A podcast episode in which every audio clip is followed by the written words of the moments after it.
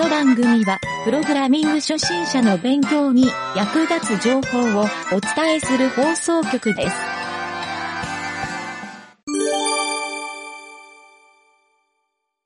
深掘り技術のコーナー。はい、どうも。なんちゃってエンジニアのゆげたです。えーこの深掘り技術のコーナーは、世の中でよく使われているアプリケーションやインターネットサービスなどを技術的に理解しようと、えーさらにもし自分で作るとしたら、どういうものが必要なのかというのを考えてみるコーナーです。これまでインターネットの検索エンジンで重要なクローリング技術というのとインデックス技術、これについて深掘りしてきました。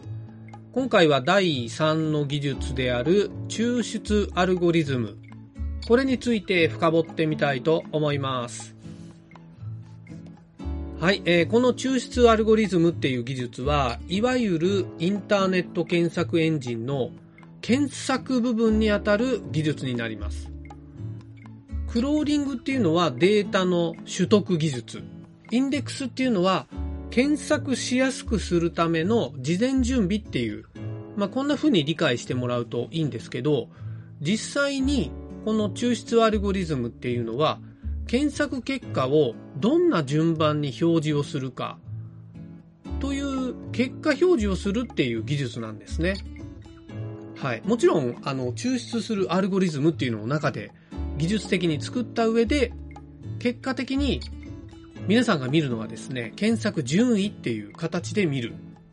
はい、そうですね。この検索順位って聞くと、勘の鋭いリスナーの人なら分かったと思うんですけど、あの SEO と言われる検索エンジンの順位を上位に持ってくるためにどうするのかって言われる、まあ、世の中のインターネット事業者が最も気にして毎日のように四苦八苦してるあのアルゴリズムのことですね。はい、ちょっと昔話になりますけど、インターネットが世の中に出回り始めた頃、まあ、まだ Google が世の中に登場してなかった頃ですね。それまではたくさんのインターネット検索エンジンあったんですけど、まあ、代表するのがやっぱり Yahoo だったんですね。はい。これ冒頭でもこの話をしたんですけど、インターネットでホームページを公開している人から、そのホームページを検索結果にその表示させてくださいっていう、はい。そういう申請をもらって、えーそれをですね、検索エンジンはですね、データベースに申請があったユーザーのドメインとか、えーサイト URL、こういうのを登録して表示をしてたと。はい。もちろんですね、クローリングっていう技術は当時も使っていたんですけど、その申請があったドメインに対してのみクローリングをすると。はい。ドメインのトップページだけ申請してくれれば、後の下のページは検索エンジンが自動的に検索しますよっていう、まあそんな仕組みで使っていたんですね。まあこれはある意味ですね、プライバシーを保護するっていう、まあそういう風にも捉えられるし、まあ必要な人だけが申請をしてもらうっていう、自由意志を尊重したようにも思うんですけど、まあ今考えるとですね、インターネットでホームページを公開してる人って、ほとんどの人が、えー申請をすると。まあ当たり前ですよね。まあなので、申請してくださいって言われたら、その申請場所がカオス状態になるっていうのは、まあ、大体予想できるじゃないですか。で、もちろん Yahoo 以外でもたくさんのホームページを検索するサービスが同じように申請をしてくださいとか、まあ今の Google みたいに独自にクローリングをしてっていうところもあったはあったんですが、えー、まあ大体どこもですね、あのー結構ですね、その状態が申請を早くした順っていう形で検索結果に表示されたり、えーしてしまったためですね、いわゆる既得権益状態になってしまったと。はい。なので、後から新しくていいホームページを作ったのになかなか上位に表示されないとか、まあ、中にはですね、なかなか登録をされないと。はい。登録申請を、まあ、おそらく人の手でやってたんでしょうね。はい。申請がされないと。もう何ヶ月も申請がおりませんみたいな、そんなホームページを作ったけどぼやいてる人もいましたね、中には。はい。ここで、えっ、と、有益な情報を検索結果の上位に持ってきますよっていう Google のこの抽出アルゴリズムが、まあ、利用者として便利だなと思うようになるのは、多分、誰が考えても時間の問題だなっていう、まあそう思いますよね。はい。だって毎回このページ出てくるけど、えっ、ー、と、検索結果の3ページ目の方がよっぽど有意義だよってなると、この検索エンジンの順位表示がクソだなっていうふうに考えますよね。ユーザーからすると。はい。まあ、Google はそこで結構どんどん機能の優位性を伸ばしていったという、そんな感じでしょうね。はい。で、実際のところ、その Google の抽出アルゴリズム、これについて、まあ、今回の本題ですね。ちょっと深掘りしてみるとですね、えっ、ー、と、基本的には Google のこの抽出アルゴリズムっていうのは世の中では公開されていません。Google の内部の人、で、おそらく上層部とか開発の中枢の人、まあこういったエンジニアの人しか、えー、全てを知り得ない情報じゃないかというふうに、はい。えまあ、Google の末端の人とか、アルバイトレベルの人でも知ってたとしたら、多分容易に外に漏れてると思うんですよね。多分今の時点で漏れてないってことは、よほどやはり中で囲われた人のみが知ってる情報。はい、こういう人たちが辞めるときは、えー、とてつもない契約を結ばされてるんじゃないかなと。まあ、そこまで考えられるんですけど、とにかくこの Google の抽出アルゴリズムというのは、内部でしか知らないので、外からいろいろな実験をして、そのアルゴリズムを解き明かそうとする人たちが今現れてるんですね。はい、代表的なのが SE 業者と言われる人たち。はいまあ、他にも研究者みたいなのもいっぱいいるんですけど、まあ、そういう人たちがよく言うアルゴリズムってどんなのがあるかっていうのを簡単に言うとですね、ちょっと4つほど言ってみると、1つ目が、ページ内のキーワードが使われている割合とか、そのキーワードがサイト内における重要性、はい、こういうのをえー、数値として計算してます。あとですね、サイト内でそのキーワードが特定のジャンルに特化しているっていう、そのサイトのジャンルを数値化して計算している。はい。で、3つ目が、ホームページの HTML の DOM 構造。はい、これがですね、Google が想定している通りの適正な使われ方をしているかどうか。はい、これはですね、適正じゃなければ減点をしてる減点方式じゃないかっていうふうにも言われてますね。はい。で、4つ目はですね、えっ、ー、と、そのサイト以外の、まあ、自分のサイト以外の場所ですね。そこの別の場所にあるウェブサイトから、えー、自分のサイトに対してどれだけ、どのぐらいの量、リンクが貼られているか。はい。これバックリンクって言い方もするんですけど、えー、そのバックリンクの量がインターネット上にどのぐらいあるかっていう、まあ、これを数値として計算していると。はい。そして、今紹介した4つの出てきた数値ですね。この数値を合計したものが、まあ、ポイントとして扱われて、そのポイントの多い少ないで順番を表示しているんじゃないかと。まあ、一般的に言われているのはこういう方法なんですけど、まあ、ちょっとざっくり言ったんで、他にももっとたくさんあるんですよね。ここの抽出アルゴリズムの内容は。はい。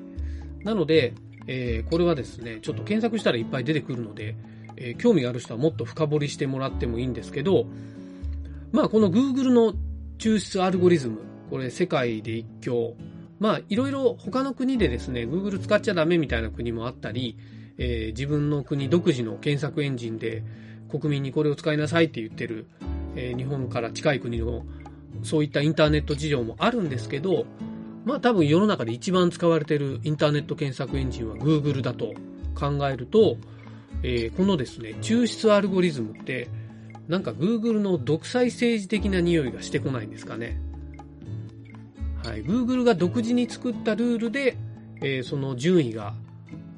一喜一憂すると。まあ、中にはこの順位次第で会社の運営する売上金額が大きく変わると。はい。まあ大体 SEO を重要視するってこのポイントなんですけどね。はい。まあでももちろんですね、あの、そうなんですよ。Google がルールを作って、えー、みんながもうそれに従わないといけないと。はい。こういうちょっと時代にはなっているので、えまあ、Google が国レベルの大きい組織になり得たのも、こうした自社の独自のルールが世の中で使われて、えこれがないと、もはや仕事ができないとか、え便利に生活できないっていう人が増えた結果が、今のこの Google 一強の時代になっていると。はい。まあ、ものすごい既得権益を生んでしまったわけですね。はい。既得権益が嫌で、Google の検索エンジンをみんな使い始めたのに、結果的に Google が一強の既得権益を生んだという、このちょっと皮肉なようにも聞こえるんですけど、これ別にですね、悪いことじゃないんですよね。はい。Google の会社の努力、結果だと思ってください。はい。まあ今のところですね、これに対抗できる競合会社が生まれていないという、まあただこれだけのことなので、えー、もちろん今後ですね、Google のこの検索アルゴリズムよりも便利な検索エンジンっていうのが出てきたりすると、えー、Google 自体もですね、この検索サービスっていうのを、まあ、やめるっていう可能性ももしかしたらあるかもしれないですね。はい、あくまでこれは、ゆげたの推測なんですけど。まあ、ぜひこのですね、ウェブサイトの利用者と、ウェブサイトの運営者、このどちらの視点でも、あの、みんな使いやすいなっていう、そういう抽出アルゴリズムが作れたとしたら、まあ、先ほども言ったんですが、Google 一強のインターネット検索エンジンではなくなるかもしれませんよね。このポイントですね、実はあの技術の深掘りをしていくと、えー、実際、じゃあどうすればいいかっていう。これを考えるのがかなり楽しいと思った人は、きっとこのコーナーを聞いて楽しいと思ってくれる人かなというふうに勝手に考えております。はい。えー、まあそんな感じでですね、これまでインターネット検索エンジンの技術の深掘りというのを、えー、話して解説をしてきましたけど、えー、まあこのですね、深掘りのコーナーは、えー、今回の検索エンジンの技術はここまでになるんですけど、まあ、今回解説した技術の内容が理解できると、本当にインターネット検索エンジンを作ってしまうことも可能です。はい、具体的なですね、こんなツールを使って、えー、こういうプログラムを書いてっていう、そこの深掘りをしなかったので、えー、このラジオを聴いてもらっている初心者の方っていうのは、ちょっとまだ難しいなって思うこともあるかもしれないですけど、えー、まあ、実際はですね、その Google に対抗するとか、そんなレベルじゃないにしても、自分が例えばホームページを作ってページ数が多くなってきたとか、毎日ブログを書いていて、まあ、数年経って何百個もブログができたっていうような、そんな大きいページを作ってる人、えー、まあ、ページを育てている人、まあ、そんな人がですね、自分のサイト内の検索をちょっと自分が思ったアルゴリズムとかで、えー、抽出して、それを使ってくれる、見てくれる人、そういう人に対して、えー、検索エンジンを提供するっていうような、まあそういう使い方もできるとは思うので、まあちょっと簡単に言うと単一ドメインに対して動作する検索エンジンっていうのを作ってみると、まあそこでですね、あの、インデックス技術とか抽出アルゴリズム技術、はい、これは自分独自のものが作れるし、またですね、トップページの URL だけを登録しておくと、まあ、自動的にクローリングをするような技術を作ると、まあ、それがですね、いろいろな会社とか、えー、ウェブサイト、まあ、それの検索エンジンとして、もしかしたら提供できるようなビジネスを作ることも可能かもしれませんね。はい。まあ、これに興味が湧いた人はですね、ぜひこのジャンル、もっと詳しく深掘りしてもらいたいので、まあ、何かしら手をつけてもらいたいなと、はい、ゆげたは思っております。はい、えー、という感じでですね、この深掘り技術のコーナーでは、いろいろな技術に対して深掘り解説をしていきたいと思うので、えー、もしですね、自分が知りたいインターネットサービスとかアプリケーション、えー、まあ、このサービス、どんな技術が使われてるのかなとか、えー、どうやって自分なら作れるかなっていう、えー、まあ、そんなことをですね、深掘っていきたいなと思いますので、えー、もし希望があればですね、ぜひお便りを送ってください。はい。という感じで、えまた次回も何かテーマを見つけたら、え深掘り技術のコーナー、皆さんにご報告したいと思いますので、また次回をお楽しみに。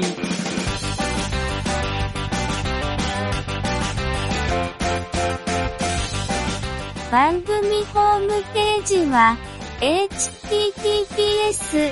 コロン、スラッシュスラッシュ、ミント、ドット、マーク、スラッシュ、ラジオです。次回もまた聞いてくださいね。